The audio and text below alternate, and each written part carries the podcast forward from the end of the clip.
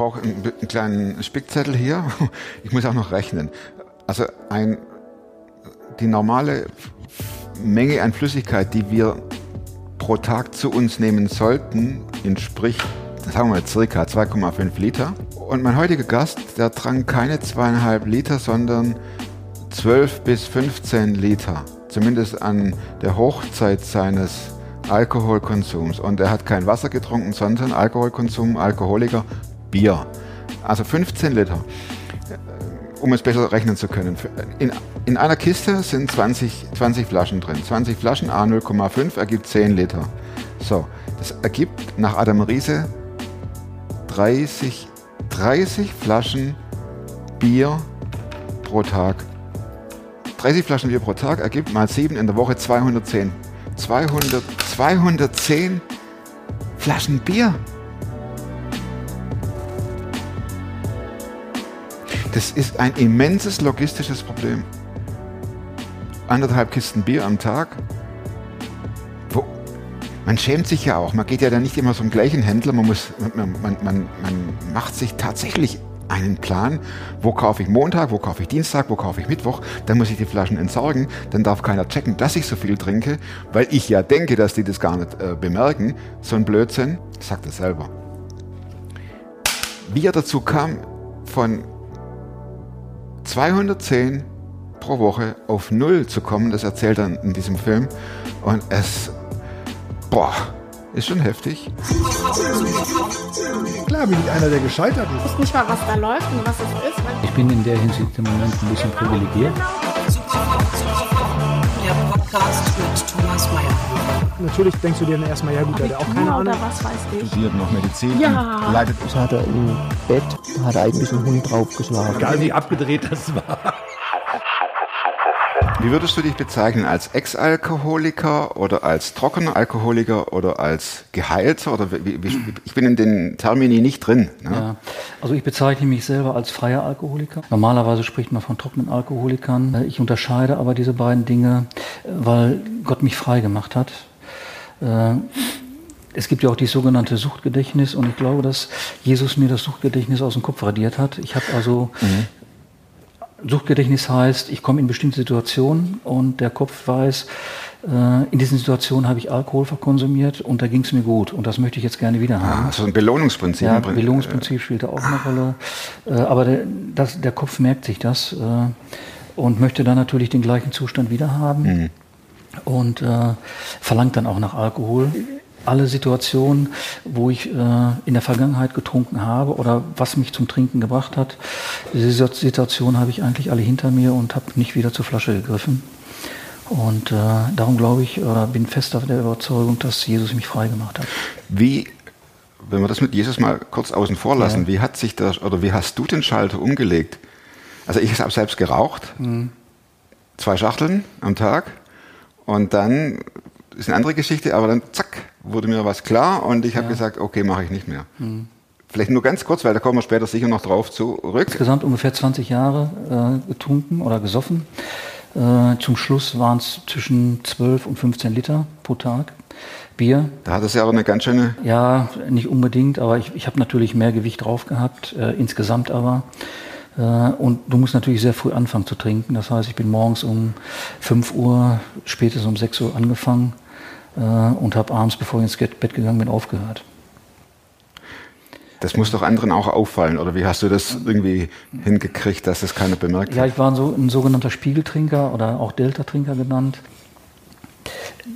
Ich konnte das sehr gut verstecken, die erste Zeit, und ähm, war auch die ersten Jahre unauffällig, also die ersten fünf Jahre relativ unauffällig, äh, weil ich auch in der Lage war, auch bis zum Schluss meine Arbeit eigentlich auszuführen. Trotz den 12 bis 15 Litern. Trotz der 12 bis 15 Liter hätte ich jetzt, also ich lag immer so zwischen 2,8 und 3 Promille. Hätte ich jetzt nur 1,0 drin gehabt, dann wäre ich auffällig gewesen, weil mir der Stoff gefehlt hätte. Ist in diesem Bereich kein Zittern mehr und äh, auch das Denken einigermaßen klar und Ja, die Augen Denken, nicht gerötet und äh, Doch man sieht es natürlich an den Pupillen, Pupillenerweiterungen, Pupillen errötet. Ah, Ähm, Du hast natürlich auch eine Alkoholfahne, also das fällt schon auf. Du kannst das nicht äh, grundsätzlich verbergen, das funktioniert nicht. Aber als abhängiger Mensch äh, ignorierst du das und redest dir selber ein, es, es merkt schon. Klar. Der Schalter umlegen. Ja, um die, auf die Frage zurückzukommen, Ja, dann habe ich den war es Schalter war's, umgelegt. äh, ein Druck von außen? Also Frau will gehen oder äh, Ja, ich habe schon mehrere Situationen gehabt während dieser 20 Jahre. Äh, Also einmal wollte meine Frau sich trennen, das war 2000. Äh, Da saß Ute schon auf gepackten Koffern und wollte mich verlassen, weil sie es einfach nicht mehr ausgehalten hat mit mir. Äh, Ist auch schwierig, mit einem alkoholabhängigen Menschen äh, zusammenzuleben. Und äh, da habe ich zu Jesus gefunden, 2000. Ich habe mich 2000 bekehrt. Äh, Meine Frau und ich waren selbstständig. Wir haben eine Fleischerei gehabt. Wir waren Franchise-Partner in einem äh, Supermarkt. Da habe ich sehr viel gearbeitet. Also morgens 4 Uhr bis abends 20 Uhr. Ja, war keine Durchgezogen. Seltenheit, durchgezogen, auch am Wochenende, weil wir einen Partyservice hatten. Und durch diese Überforderung, also ich habe versucht, meine Überforderung mit Alkohol zu kompensieren. Und äh, meine Frau hat die Käseabteilung gehabt, selbstständig geführt und äh, dort hat die sehr viel Kontakt gehabt, auch dann zu Christen. Und äh, eine Frau ist mal zu meiner Frau gegangen, regelmäßig, die haben sich unterhalten und die haben uns dann mal eingeladen zum Kaffee trinken. Ute fragte mich dann, du hast doch mal Lust damit zum Kaffee trinken hinzufahren? Und da dachte ich, ja, was wollen die von uns? Ich wusste ja nur, dass das Christen sind. okay. Und äh, ich habe gesagt, okay, da fahren wir mal hin. Äh, dann sind wir dorthin gefahren.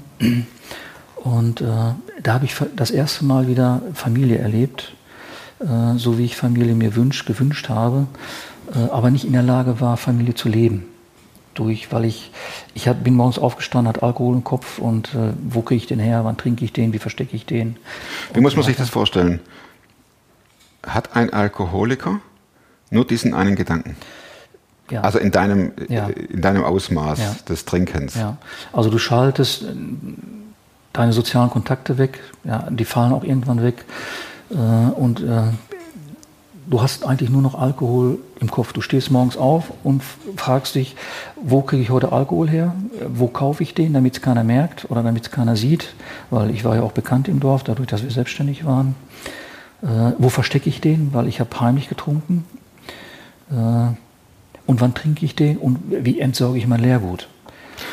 Und äh, kannst du dir vorstellen, 15 Liter, halbe Bierflasche, also halbe Liter Flaschen. Wie viel sind in dem Bierkasten drin? 20? Ja, 20. v- Oder trankst du auch 24. harte Sachen? Ich sage automatisch Bier. Ja. Warst du auch auf harten Drogen? Nein. Schnaps und Nee. Ich habe hab auch ab und zu zu Wein gegriffen, wenn ich kein Bier hatte, aber ich habe äh, keine hochprozentigen äh, Sachen getrunken. Ja. Also Wodka und so weiter äh, spielte für mich keine Rolle. Hattest du jemals dran gedacht, ähm, ich könnte als Obdachloser enden? Äh, nein. Weil ich mir noch zu sicher war, das heißt, wie formuliere ich das am besten? Wenn Überleg. du, wenn du, wenn du in einer Abhängigkeit drinne bist und alles läuft noch, dein soziales Umfeld läuft noch halbwegs, du hast deine Arbeit, deine Frau ist noch nicht weggelaufen, du hast dein Haus noch nicht verloren, du hast deinen Führerschein noch, äh, dann hörst du auch nicht auf. Irgendwas muss wegfallen, aber die, die Schmerzgrenze ist bei jedem natürlich anders oder die Belastungsgrenze in dem Fall. Aber wenn irgendwas von deinem sozialen Umfeld wegfällt oder du verlierst einen Führerschein, äh, deine Frau läuft weg, du verlierst deine Arbeit. War das bei dir so? Das war bei mir so. Führerschein auch weg? Führerschein hatte ich weg. äh, fast zwei Jahre. Äh, während meiner Selbstständigkeit. Das heißt, das, dann habe ich, das war ein Grund, unsere Selbstständigkeit aufzugeben. Äh, das heißt, ich habe ein Buffet ausgeliefert, sehr spät abends, war vorher schon äh, alkoholisiert und habe mir da den Rest gegeben auf der Feier. Ich habe das Buffet erst abends um 12 Uhr ausgeliefert und äh, dann wollten die mich nach Hause bringen und dann habe ich mich mit Händen und Füßen gewehrt. Kann ich. Ja, Kein Problem. Ich frage mich nicht, warum ich das nicht wollte. Wahrscheinlich äh, wegen Gesichtsverlust. Äh, Auf jeden Fall äh, habe ich mit körperlicher Gewalt mir meinen Sch- Schlüssel besorgt Oh. und bin nach Hause gefahren. Du hast also jemand. Das, auch Unsanft nicht- behandelt. Ja, auch wenn es nicht weit war. Und äh, ich war dann zu Hause und das Auto stand im Carport, schön sauber eingeparkt. Äh, also das konnte ich mit 2, 2,8, auch 3 Promille Autofahren ging. Äh, Reaktionsvermögen ist natürlich gleich null, da braucht man nicht drüber reden. Und dann hat die Polizei an der Tür geklingelt äh, und meine Frau hat aufgemacht. Da lag ich schon im Bett. Und das war für Ute einmal wie so ein Befreiungsschlag, aber auch für mich eigentlich, weil ich wusste, jetzt ist es erstmal vorbei. Dann warst du im Prinzip dankbar, dass die da geklingelt ich habe haben, mich bei dem, ich, der hat mich ja angezeigt, für den ich das Buffet gemacht habe. den du verprügelt hast. Äh, der verprügelt nicht, aber ich habe mir mit körperlicher Gewalt den Schlüssel besorgt. Und äh, ich habe mich bei ihm bedankt, dass er mich angezeigt hat bei der Polizei, Ah. äh, weil ich, ich war froh, dass es jetzt endlich auch offensichtlich war. Wie so eine Erlösung ich, im Ich, Prinzip. brauch- ich brauchte nicht mehr verheimlichen. Äh, und äh, es hat mir jemand dabei geholfen, endlich wach zu werden. Hat er gar nicht verstanden. Äh, aber das war eine Zeit, wo ich dann vier Jahre trocken war danach. Musste ich auch, weil ich musste ja Trockenheit nachweisen äh, für die medizinische psychologische Untersuchung. Wie war der Prozess des Trockenwerdens? Oder hol noch ein bisschen mehr aus. Wieso kamst du zum Trinken? Was war der Anlass? Äh, Vielleicht in ein paar Sätzen nur. Überforderung. Äh, ich, war, ich war zehn Jahre bei der Bundeswehr. Da habe ich, äh, bei der Bundeswehr habe ich Leistungssport Sport betrieben. Nach der Bundeswehrzeit äh, habe ich meinen Meister gemacht in meinem Beruf. Ich bin Fleischermeister. Wir haben in der Zeit ein Haus gebaut. Also alles in, einem, in zwei Jahren. Äh, meinen Meister gemacht, Haus gebaut und dann in die Selbstständigkeit reingegangen. Und das war definitiv zu viel für mich. Und äh, das hat mich dann so langsam zur Flasche gebracht, weil ich gemerkt habe, wenn ich Alkohol trinke, werde ich ruhiger, äh, dann traue ich mir mehr zu, dann habe ich gedacht, ich bin leistungsfähiger. Ja.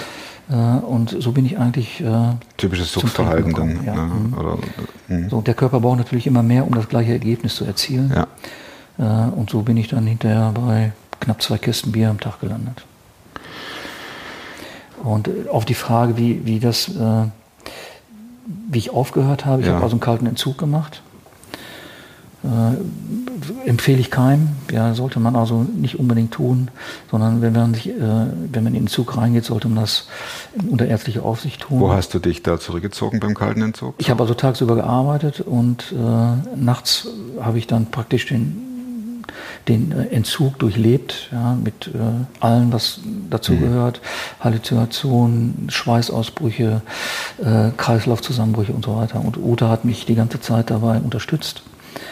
Äh, und das waren, waren Tolle Frau. ein halbes Jahr auf jeden Fall. Also äh, ich, äh, Ute hat 80 Prozent daran äh, teilgehabt, dass ich heute so bin, äh, wie ich bin. Ja.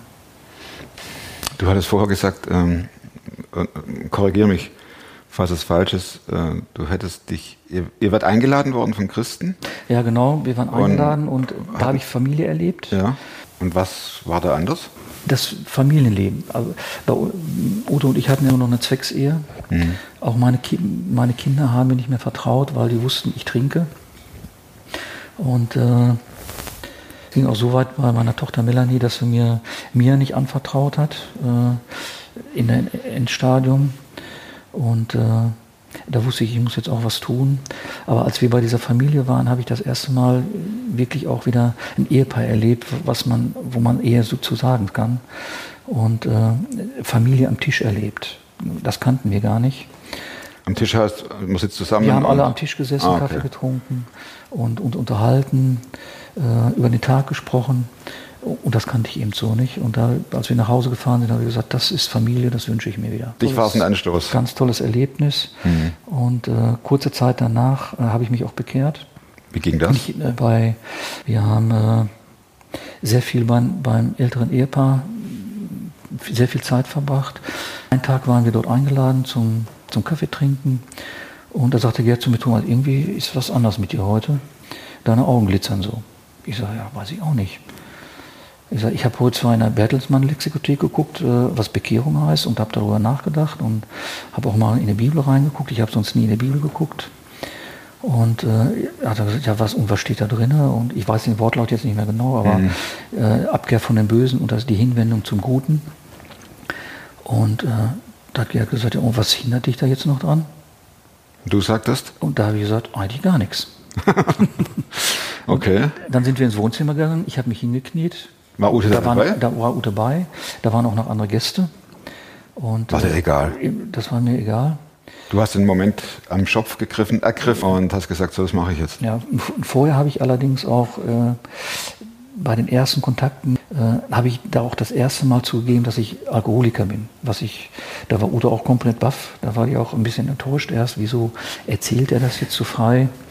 Äh, und ich versuche schon jahrelang, den auf die Spur zu kriegen und schaffe es nicht. Und, aber das ist Gottes Führung gewesen, das ist Jesus gewesen, der mich dazu gedrängt hat und äh, der mir auch den Weg geebnet hat. Da gab es sicher Diskussionspunkte hinterher, Ja, oder? Die, ja, die gab es öfters.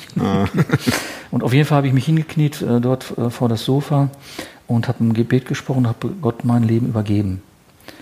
Und Warum? Entschuldigung, warum wolltest du frei werden? Oder äh, ist dir äh, Also Gott ich- im Traum erschienen? nein, ich habe nee, ich hab gemerkt, äh, ich, brauche, ich brauche jemanden, der mich aus diesem ganzen Scheiß rausholt. Ja. Ich brauche eine höhere Macht. Ich, ich weiß, meine Frau kann es nicht, weil sie emotional gebunden ist.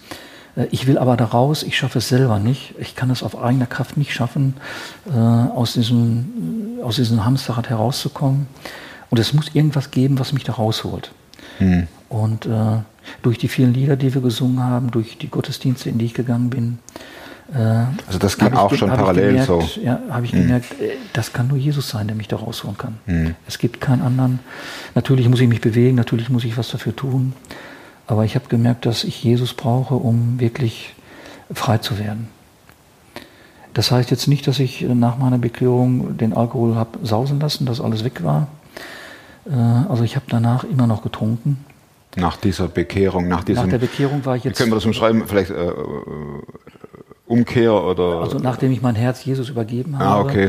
Ja. äh, war jetzt nicht alles vorbei. Ja, ich war eine Zeit lang trocken. Ja. Ja. Aber mit der Überforderung kam dann auch wieder der, der, der Alkohol. Wie lange warst du trocken? Ich war vier Jahre trocken. Ah, das stelle ich mir schwierig vor. Ja. Am Anfang alles irgendwie, das ist ja auch, hat ja auch mit Hoffnung zu tun. Ja. Also äh, für dich in erster Linie, aber auch für Ute, die Ja. sagt, yes, er hat's. Und dann fängt er auf einmal wieder an. Ja. Wie lange ging das? Das zweite Mal? ja, das zweite Mal so ungefähr vier Jahre. Auch wieder sehr lange. Ja, vier, fünf Jahre. Äh, Auf Im gleichen Ausmaß. Ja. Also das fängt langsam an und steigert sich dann wieder. Äh, Weil ich, du denkst, jetzt hast, jetzt hast du vier Jahre nichts angefasst, dann kannst du ja mal wieder. Äh, Aber dann sagt der Kopf wieder irgendwann, das schmeckt so gut, ja, oder ich brauche das, ich muss auch den, den gleichen Effekt wieder haben. Und dann steigert sich die Dosis auch wieder. Ja, und mit meinen Arbeitsstellen, die ich hatte, äh, mit sehr viel Verantwortung, mit äh, Personalverantwortung, Zahlenverantwortung, äh, hat mich dann wieder zur Flasche gebracht. Äh, ich habe insgesamt ungefähr ja, sechs Arbeitsstellen verloren durch Alkohol innerhalb von sechs Jahren. Und das war für mich der Auslöser, weil du ja vorhin gefragt hast, gab es einen Auslöser? Das war für mich der Auslöser. Da habe ich gesagt, wenn du jetzt nichts tust, Thomas, dann geht alles einen Bach runter, dann verlierst du alles, was du liebst. Äh, Meine Frau, meine Kinder. Da habe ich gesagt, ich gehe jetzt sofort morgen zum Arzt. Und dann haben wir eine Therapie in der Wege geleitet. Also kein, ähm, kein kalter Entzug wie beim ersten Mal. Kein kalter Entzug wie beim ersten Mal. Äh, Ich habe dann langsam runtergefahren. Kalter Entzug heißt ja, du Ja, ja, hörst von jetzt sofort auf auf, ja, Mhm. von jetzt auf gleich. Ich habe dann langsam, langsam runtergefahren und äh, bin dann zu dem Zeitpunkt, jetzt muss ich mal kurz gucken, wann war ich, vom 8, 8 2012 bis 11 2012 war ich in der Klinik. Äh, und als ich dort angekommen bin, war ich auf Null. Das heißt, ich brauchte vorher keinen qualifizierten Entzug machen. Ich konnte gleich mit der Therapie anfangen. Und dort hat Jesus mich frei gemacht. Ja, das ist also nicht passiert, als ich mein Herz übergeben habe, weil da habe ich auch weiter getrunken. Also das Alte ist vergangen, das Neue ist da, was viele auch gesagt haben und geglaubt haben. Jetzt hat Thomas sich bekehrt, jetzt ist alles gut. Ja, das ist eben nicht so. Das ist ein Mordsdruck, oder? Ja, weil, weil, der, weil der Teufel weiß, wo er angreifen muss. Der kennt meine Schwächen und er weiß, wo kann ich Thomas jetzt knacken. Und das war eben der Alkohol und das hat er geschafft, sehr gut geschafft. Und äh, in der Klinik ist eine Kapelle gewesen. Äh, dort bin ich die erste Woche jeden Tag reingegangen und habe gebetet, Gott, nimm mir jetzt diesen Scheiß weg. Ich sage, ich will wieder liebender Vater sein, ich will äh, liebender Ehemann sein, ich möchte wieder ein Leben führen, was sich wirklich lohnt, wo man Leben zu sagen kann. Und nach einer Woche war ich frei. Ich hatte keine, keine Suchtgedanken mehr. Ich habe nicht mehr an Alkohol gedacht. Ich habe keine Entzugserscheinung gehabt. Hattest du in der Zeit vorher immer wieder den Gedanken, trink doch was, Thomas. Hol dir doch eine Flasche. Ja, den, den Gedanken hast du immer. Auch heute noch? Heute nicht mehr. Ich habe äh, kurz nach, also ich habe schon zweimal Sekunden, äh, Bruchteile von Sekunden an Alkohol gedacht. Ich habe ihn sogar einmal geschmeckt. Da war ich in einer Situation, mit der ich überhaupt nicht klargekommen bin. Und äh, da hat mein Kopf sofort gesagt, da, da gibt es was, das hilft dir.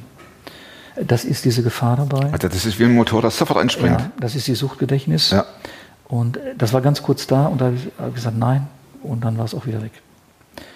Empfehle, deswegen empfehle ich äh, Menschen, die wir, Udo und ich begleiten, in unserer Selbsthilfegruppe, äh, sich auf dem Handy ein Bild zu laden, äh, wo man abgebildet ist, wo man komplett unten ist, um sich das anzugucken und zu sagen, da will ich auf keinen Fall. Schocktherapie. Ja.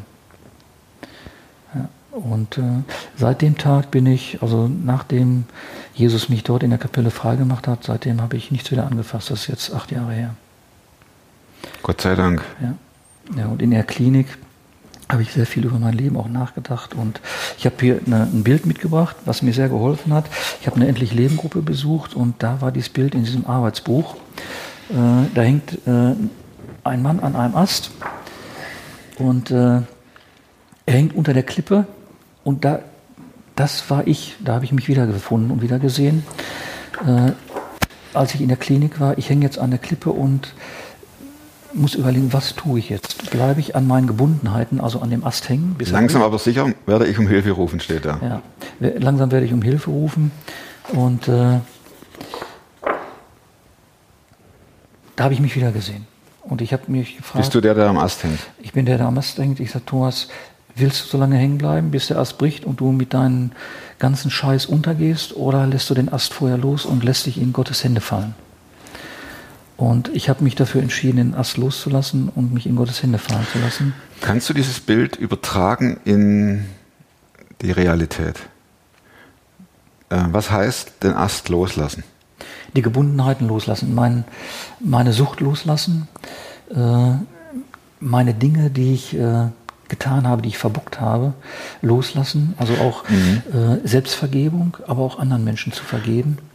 Äh, also einfach das alte Leben hinter mir lassen, komplett loslassen und dem nicht mehr hinterherjagen. Dazu gehört natürlich, ich muss es verarbeiten und bearbeiten. Was du getan auch- hast. Was ich getan habe in der Klinik, äh, das gehört dazu. Das Das ist doch sehr mit Scham verbunden. ja, Schamgefühl, Versagengefühl. Äh, ich habe es nicht auf die Reihe gekriegt. Und weil man wird ja mit seinem alten Verhaltensmuster konfrontiert und sieht, was habe ich für einen Scheiß gemacht. Ich Habt hab ihr nicht gedacht, ich ziehe um? Bitte? Habt ihr nicht dran gedacht, umzuziehen? Weg von dem? Das sind ja alles Gefahren, die da sich immer wieder neu auftun. Ja, das wäre auch nur ein Weglaufen gewesen. Gedacht habe ich daran, aber das ist ein Weglaufen. Du nimmst es wieder mit. Das ist doch gleich ein Aussteiger, der nicht mehr in Deutschland sein will, der geht ins andere Land. Äh, Der nimmt seine Dinge ja mit. Ja, der ist nur am anderen Ort. Richtig? Und äh, ich habe ich hab gesagt, ich muss mich mit den Dingen hier konfrontieren und äh, muss die sozialen Kontakte, die mir nicht mehr gut tun, die muss ich eben äh, canceln, die muss ich weglassen. Und ich muss Verhaltensmuster ändern. Dazu gehört, Das hört sich nach sehr viel Arbeit an. ja, dazu gehört die Selbstständigkeit, die wir aufgegeben haben. Äh, ich habe meinen ganzen Beruf an den Nagel gehangen. Ich mache jetzt was ganz anderes als vorher. Mir ist es noch nie so gut gegangen wie jetzt. Und äh, ja, ich habe ein, Jesus hat mir ein ganz neues Leben geschenkt und ich habe dieses Leben angenommen, weil ich gemerkt, ich habe immer versucht, eine Hintertür noch offen zu lassen, falls der Weg nicht klappt, dann kann ich in die andere Tür. Was stand auf der anderen Tür drauf? Auf der anderen Tür stand drauf, das geht, der Weg ist einfacher für dich. Und dahinter standen unzählige Bierkisten. Ja, ja. Und äh, ich habe aber gemerkt, dass bei Gott gibt ist Gottes Weg ist eine Einbahnstraße. Äh, da brauche ich keine Hintertür, da brauche ich auch keine Seitentür. Ich muss nur das tun, was Gott von mir erwartet, um gesund zu werden. Und diesen Weg bin ich gegangen. Wenn jetzt Leute zuhören, die in ähnlicher Situation äh, sich befinden und äh, denken über das Loslassen nach, Ja, Was würdest du sagen, was ist der erste und wichtigste Schritt? Der erste und wichtigste Schritt ist radikale Akzeptanz, also zu akzeptieren wirklich, ich bin abhängig, äh, ich brauche Hilfe und ich schaffe es nicht alleine. Und diese radikale Akzeptanz, also zu akzeptieren, dass ich wirklich ein Problem habe äh, und dass ich da alleine nicht wieder rauskomme. Äh, mit allen Men Menschen, mit denen ich spreche, die wir begleiten in unserer Selbsthilfegruppe, die sagen mir, das ist so schwer. Natürlich ist das schwer. Ja, aber ich muss erstmal diesen Weg gehen und dann muss ich spüren, dieses neue Verhaltensmuster in ein neues Leben, das tut mir gut, das macht Spaß. Äh, da fühle ich mich auch wohl drin. Das muss man also ertasten, erlernen, äh, erproben und irgendwann merkt man, ich fühle mich wohl da drin. Sagt ihr Leuten, Entschuldigung, sagt ihr Leuten äh, tatsächlich auch das mit den zwei Türen? Eine mit Jesus, eine ohne?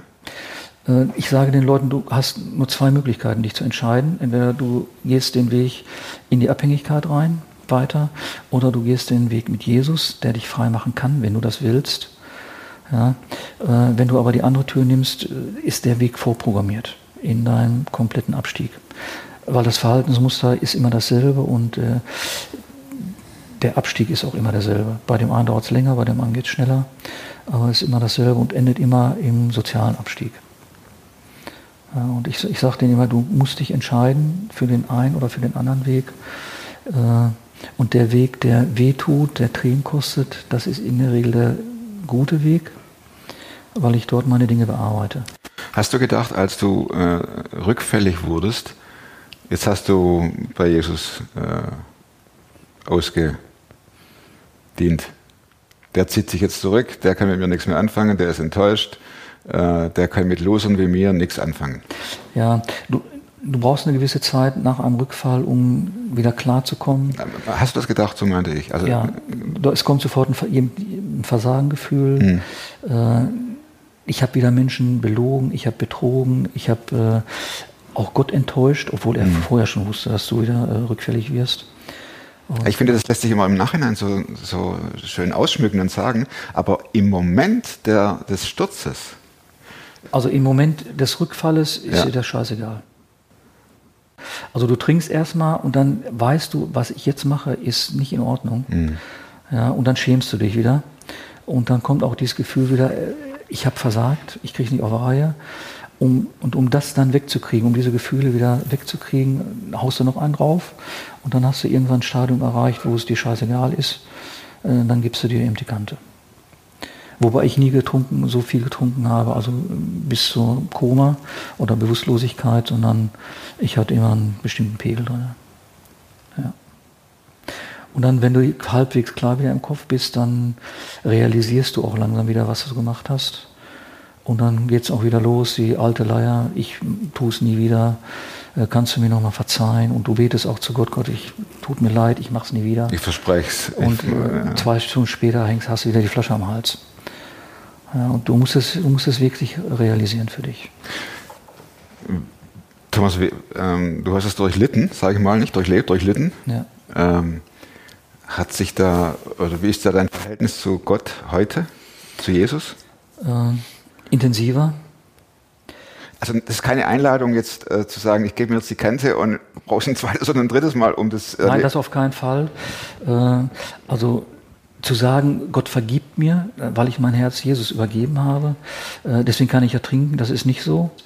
Äh, naja, dass du andere nicht zerstörst auch. Dass du, ja, genau. Außer dir. Ja. Und äh, ich will deine Frage nochmal. Frage, habe ich mir auch gerade überlegt. habe ich mir auch gerade überlegt. Also, ähm, richtig man könnte ja sagen, ich, ich werde fünf, sechs, sieben Mal rückfällig, weil dadurch die Gottesbeziehung, wie du sagtest, intensiver wird. Das ist ja Quatsch. Nee, auf keinen Fall. Auf keinen weil dadurch ja nicht du dich nur dir schadest, ja. sondern auch anderen. So, jetzt haben nee, wieder. Deine Gottesbeziehung ist ja gestört. Du mhm. bist getrennt von Gott, wenn du wieder gesoffen hast, äh, weil du alles das, was du vorher aufgebaut hast, alles das, was du, äh, die Beziehung, die, die, du zu Gott hattest, ist ja gestört, wenn du wieder trinkst, äh, weil du das Suchtmittel vor Gott stellst. Ja, und das tust du als süchtiger Mensch grundsätzlich. Äh, da ist das Suchtmittel im Vordergrund und Gott im Hintergrund und du trennst dich langsam von Gott. Ja, und Gott trennt sich nicht von dir. Ne? Das ist ja Nein, die der- große Erfahrung. Der will, dass du weiter bei ihm bist. Und äh, er hat mich auch immer gezogen. Äh, das habe ich ganz besonders in der Klinik gemerkt. Und äh, ja, nachdem ich täglich dort gebetet habe, Gott, nimm mir diesen Scheiß weg, äh, hat er mir auch wirklich geantwortet. Nicht, dass ich es gehört habe, aber ich habe in mir gefühlt, du musst jetzt was tun. Und ich habe gemerkt, Gott, Gott hilft dir. Und seitdem ich aus der Klinik bin, hat Gott auch die Bausteine so voneinander gesetzt, wie wir sie gebraucht haben.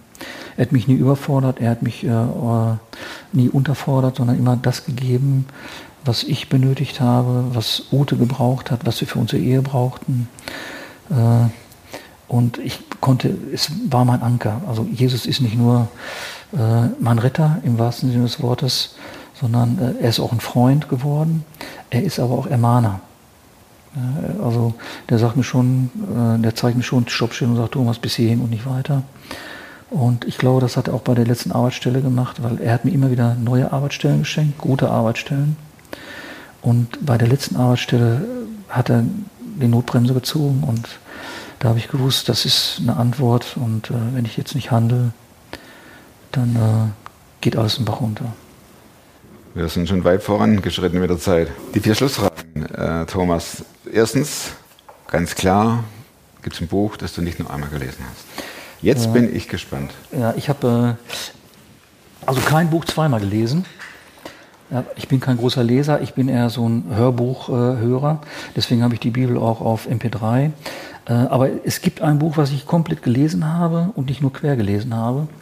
Und das würde ich auch nochmal lesen, Im Schatten des Allmächtigen, das Tagebuch von Jim Elliot. Ah, Ja, das würde ich also nochmal lesen, weil der Jim Elliot mich wirklich äh, fasziniert hat. das war der, der, Ja, genau. der äh, bei den Auka-Indianern Ja, bei den äh, Huarani, äh, oder so. ja, äh, ähm, Ecuador und ist dort 1956 auch von den Indianern ermordet worden. Und seine Frau ist dann äh, Jahre später wieder dorthin gegangen. Was fasziniert dich an dem Buch? Äh, die, die Konsequenz und äh, die Standhaftigkeit, die Jim Elliot hatte, äh, Gott gegenüber. Dieses Vertrauen in Gott, das er hatte und diese hundertprozent, dieses hundertprozentige Vertrauen und die Liebe in Gott. Also das hat mich fasziniert. Ja. Zweite Frage. Ganz wichtig. Ähm, wozu kannst du heute leichter Nein sagen als vor fünf Jahren? dass ich heute nicht mehr so mit Menschen umgehe wie vor fünf Jahren, sondern anders und äh, dass ich auch einen Bezug zu Menschen äh, anders lebe als vor fünf Jahren, äh, weil ich Enttäuschung erlebt habe. Äh, Du beendest sie. ja, ich bin äh, sehr vorsichtig geworden, was Beziehung angeht. Äh, und wenn ich merke, okay, die Beziehung hat Bestand, dann äh, kann ich da auch äh, mit einsteigen. Welche Überzeugungen? Frage 3. Verhaltensweisen und oder Gewohnheiten. Ja, Gewohnheiten, die du in den letzten fünf Jahren ähm, dir angeeignet hast, haben dein Leben definitiv verbessert. Ich war sehr zurückgezogen, also introvertiert will ich jetzt nicht unbedingt sagen. Äh, Ist aber nicht ich habe schlecht. ich hab Gefühle und Emotionen nie zeigen können. Liegt an meiner Erziehung, da gab es keine Gefühle und äh, keine Emotionen. Äh, und da zählte auch das Leistungsprinzip. Und ich habe gelernt, mit meinen Emotionen und Gefühlen umzugehen und auch in, bin ja heute in der Lage, Emotionen und Gefühle auch zu zeigen. Plakatfrage. Ja, äh, der Wille Gottes ist immer etwas Größeres, als wir erwarten. Das stammt auch von Jim Elliot, das ist ein Zitat von Jim Elliot. Und äh, das hat mich begleitet während meiner ganzen Zeit. Äh, der Wille Gottes ist immer etwas Größeres, als wir erwarten. Ich habe immer viel zu wenig von Gott erwartet. Ich habe ihm immer viel zu wenig zugetraut. Und äh, bin immer ganz überrascht, was Gott doch bewirken kann und was Gott in meinem Leben getan hat. Vielen Dank fürs Zuschauen. Von 210 Flaschen auf null. 210 pro Woche auf null. Wenn ihr ähnliche Geschichten habt, die euch herausgefordert haben, die ihr, wenn ihr zurückguckt in eurem Leben, durchlitten und erfahren habt oder ihr steht mittendrin, dann meldet euch info at superfrom.tv. Wir gucken, wie wir das machen und vielleicht erzählst ihr oder erzählst du bald die Geschichte hier, erzählst sie mir und erzählst sie uns allen. Bis dahin, bis nächste Woche, kommt ja ein neuer Film. Bleibt oder werdet super fromm. Macht's gut. Und tschüss.